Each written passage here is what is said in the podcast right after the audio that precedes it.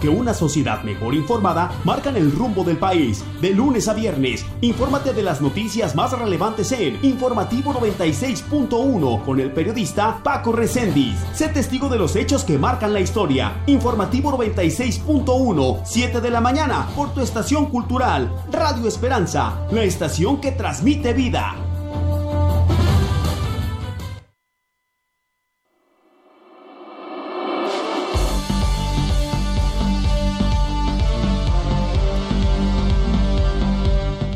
Para Informativo 96.1, como siempre es un gusto saludarle. Vamos a iniciar esta semana, esta semana nueva de expectativas, de trabajo, sobre todo estar bien informado para tomar las mejores decisiones. Bueno, pues hoy lunes 19 de septiembre le doy lo más cordial bienvenida a este intenso eh, eh, eh, programa informativo de aquí hasta las 8 de la mañana donde tenemos Levántate y Resplandece. Le saludo con mucho gusto y le recuerdo que estamos totalmente en vivo a través de Radio Esperanza, la estación que transmite vida y usted puede establecer contacto todos los días con nosotros desde a partir de este momento en nuestro teléfono en cabina 464-690-9601. Nuestro WhatsApp puede escribirnos 464-652-5000. Escuchándonos en su radio en el 96.1. Además en www.radioesperanza961.com. Nuestra página de Facebook no podía faltar. Radio Esperanza 961 FM. Y nuestro canal de Spotify donde puede descargar los podcasts más preferidos. Estamos como Radio Esperanza 96.1 y en nuestro canal de YouTube como Radio Esperanza 961 FM. Saludo con mucho gusto, con mucho agrado a mi compañera amiga Patti Ruiz. ¿Qué tal, Patti Ruiz? ¿Cómo estás? ¿Qué tal, Paco? Muy buenos días. Excelente día para el auditorio que nos sintoniza en esta mañana ya de inicio de semana, Paco. Bueno, pues vámonos contigo, mi querida Patti Ruiz. Todos los detalles del clima.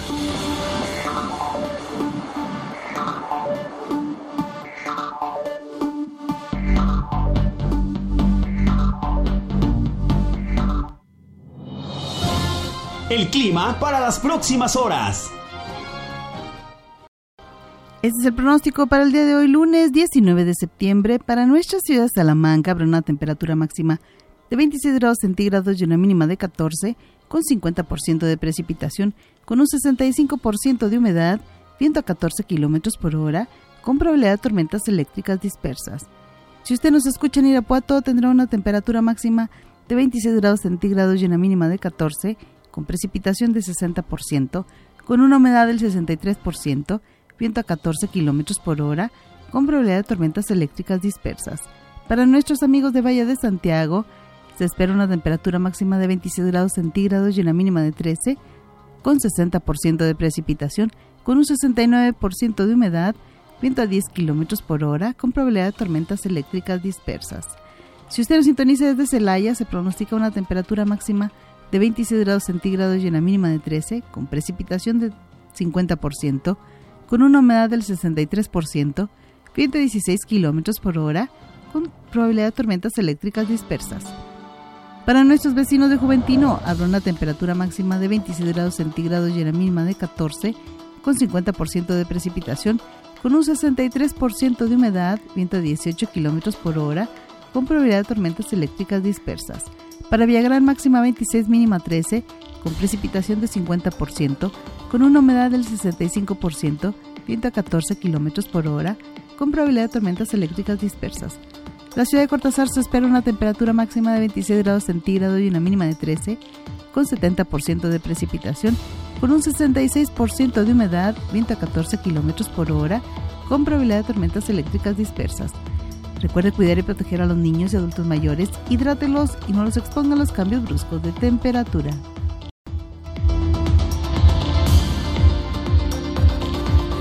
Gracias, Patti Ruiz. Y en este momento, bueno, pues está llevándose a cabo los funerales de la reina Isabel II allá en Londres, donde se ha declarado un día de luto nacional, un día de asueto. Toda la monarquía está ahí presente para darle el último dios a la monarca. El el rey Carlos III y toda la realeza. Eh, los medios masivos de comunicación se han enlazado en vivo. Es la noticia más importante que está dando vuelta al mundo.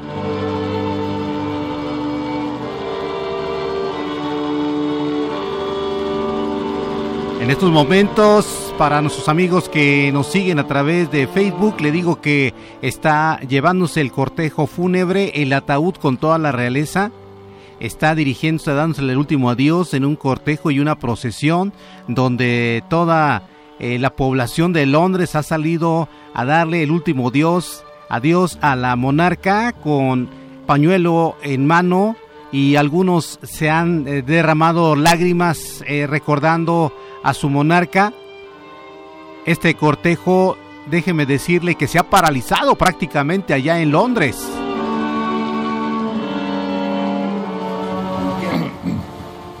Bueno, tenemos un enlace que compartimos también con otros medios de masivos de comunicación. Escuchemos un poco. De Isabel II, ya en lo que llamabas tú, eh, Gabriela, la, parte, digamos, moderna de la procesión, eh, estos son pues, una hora de trayecto, es lo que entiendo que se va a hacer, una hora de trayecto, eh, y ya desde luego vemos que sí hay personas alrededor. Bueno, iba a decir pocas, pero no, son kilómetros. Es que son 35 kilómetros. Son 35 kilómetros de recorrido. Fíjese usted, 35 kilómetros de recorrido. Bueno, usted lo puede sintonizar también en su televisión porque esto, esta noticia pues está dando vueltas a todo el mundo, desde Rusia, China, México, por supuesto, que para darle el último adiós a Isabel II, que se dirige a Windsor en este momento para darle el último adiós a la, a la monarca. Bueno, pues qué, qué interesante, ¿verdad? Eh, pareciera un cuento de hadas, pareciera una película, porque es con toda la pompa real que se está dando el último adiós a la reina Isabel II. Y nosotros regresamos pues ya con más noticias.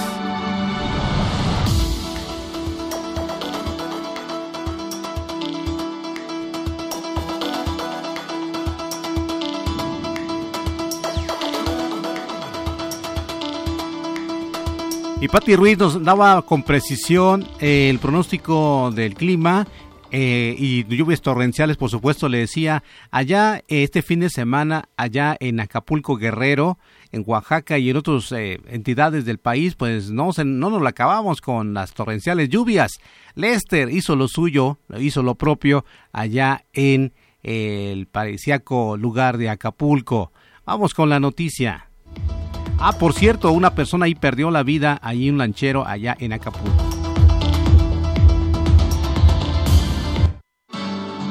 No ha parado de llover aquí en Acapulco Guerrero desde el día de ayer y aunque pues la depresión tropical Lester no ingresó con la fuerza que se esperaba o que le esperaban tanto las autoridades como los pobladores, como tú lo dices, el saldo blanco se rompió cuando un pescador no atendió la pues eh, el llamado de la autoridad para no salir en embarcaciones y pues lamentablemente perdió la vida luego de que su lancha se volcó. Pero vamos a ver el recuento de los daños. El amanecer de este sábado fue muy distinto en las playas de Acapulco Guerrero.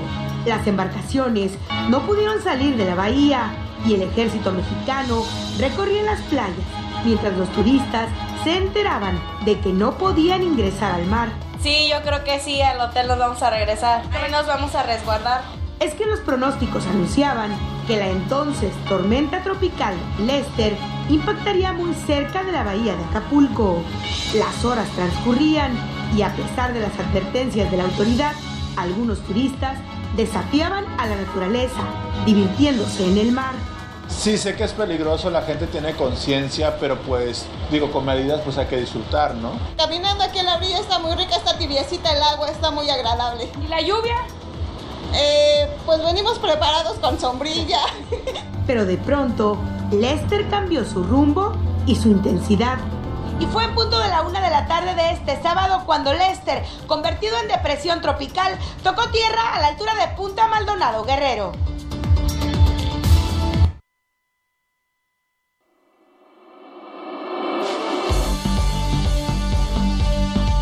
Bueno, de acuerdo al reporte de Patricia Ruiz, de Patti Ruiz, continuarán las lluvias. Patti Ruiz.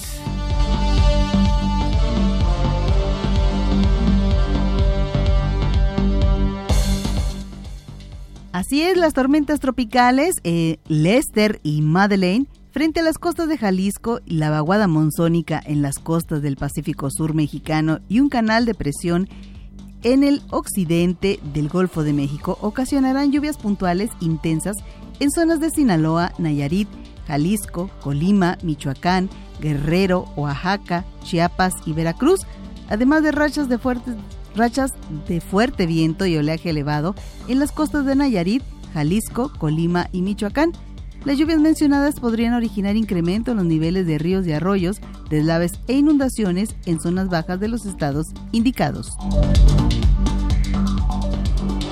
Más noticias, la ceremonia del grito de independencia, además de festejos, trajo también reacciones de la población. Allá en Tlaxcala, cuando la alcaldesa iba desfilando, eh, junto con, eh, bueno, el, todo el séquito de allá, no real, pero sí de, de nuestro país, eh, pues le lanzaron huevos y globos de agua. Vamos con la noticia en informativo 96.1.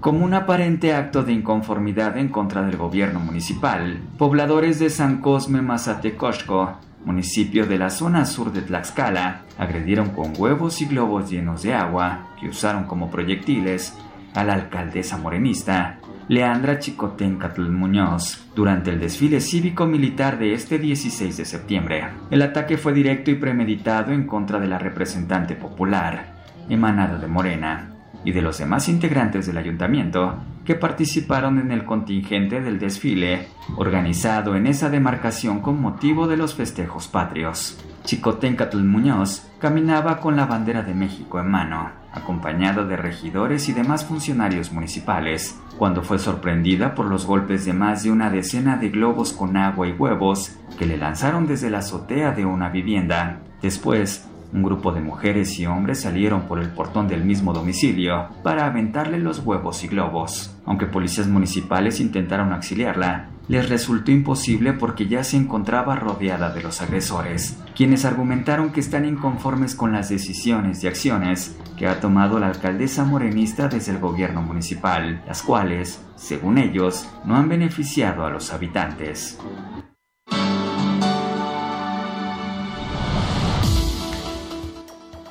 Agradezco mucho la participación de la Dirección de Ecología y Medio Ambiente a través de estas cápsulas de Ecosfera.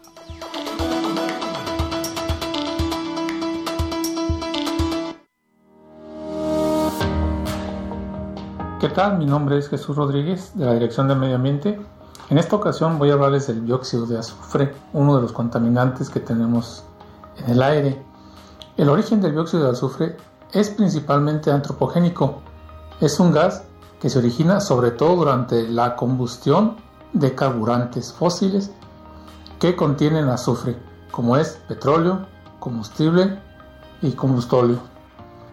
Uno de los principales emisores de dióxido de azufre es el sector industrial, con lo cual la distribución temporal de los niveles de SO2 suele venir determinada por los periodos en los que estas industrias tienen las emisiones mientras funcionan. ¿Qué efectos tiene el dióxido de azufre sobre la salud? Este contaminante puede producir, incluso a grandes distancias del foco emisor, efectos adversos sobre la salud, tales como irritación, inflamación del sistema respiratorio, afecciones e insuficiencias pulmonares, alteración en el metabolismo de las proteínas, dolor de cabeza o ansiedad sobre la biodiversidad, los suelos y los ecosistemas acuáticos y forestales, puede ocasionar daños a la vegetación, degradación de la clorofila, reducción de la fotosíntesis y la consiguiente pérdida de especies, e incluso sobre las edificaciones a través de procesos de acidificación, pues una vez emitido reacciona con el vapor de agua y con otros elementos presentes en la atmósfera, de modo que su oxidación en el aire da lugar a la formación de ácido sulfúrico. Además, también actúa como un precursor de la formación de sulfato amónico, lo que incrementa los niveles de PM10 y PM2.5, con graves consecuencias igualmente sobre la salud.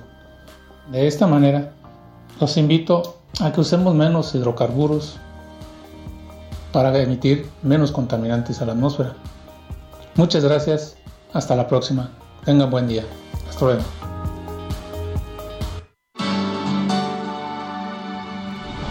Bueno, y hoy 19 de septiembre, 19 de septiembre tampoco se olvida porque sabe qué, que un 19 de septiembre nos agarró un temblor 1985 y en el 2017, si se acuerda, si tiene memoria. Bueno, pues déjame decirle que eh, desde muy temprano el jefe del Ejecutivo Federal, presidente Andrés Manuel López Obrador, eh, ordenó el izamiento de la bandera en memoria de las víctimas de los sismos. Desde muy temprano, desde muy temprano se recordó todos estos sismos, septiembre, eh, eh, vamos a ver, esta es la, nota hace algunas horas. Ahí el presidente va eh, acompañado del Ejecutivo, bueno, de, su gabinete, para izar la bandera en memoria de los temblores de 1985 y el 2017. Andrés Manuel López Obrador. estamos viendo la de los Estados Unidos mexicanos. Bueno, la narrativa de la ceremonia el general Luis Crescencio Sandoval González, secretario de la Defensa Nacional. Almirante José Rafael Ojeda Durán, secretario de Marina. Licenciado Adán Augusto López Hernández, secretario de Gobernación. Doctora Claudia Sheinbaum Pardo, jefa de gobierno de la Ciudad de México. Por cierto que se harán algunos simulacros en la Ciudad de México y en otros estados también, eh, libres y soberanos, para eh, recordar pues este estas situaciones tan lamentables donde sobre todo en el, 85 y en el, dos, en el 2017 donde estos temblores que dejaron cobraron víctimas algunos edificios derrumbados esto que sé yo bueno pues en forma muy importante allá en acá en, en nuestro país. Bueno en este momento vamos eh, enlazarnos un poquito en vivo allí